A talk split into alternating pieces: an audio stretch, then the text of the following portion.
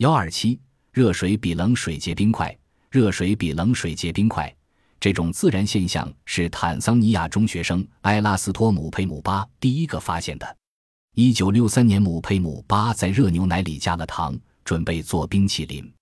如果要等热牛奶凉后再放入冰箱，恐怕别的同学把冰箱占满了，所以他便把热牛奶塞进了冰箱。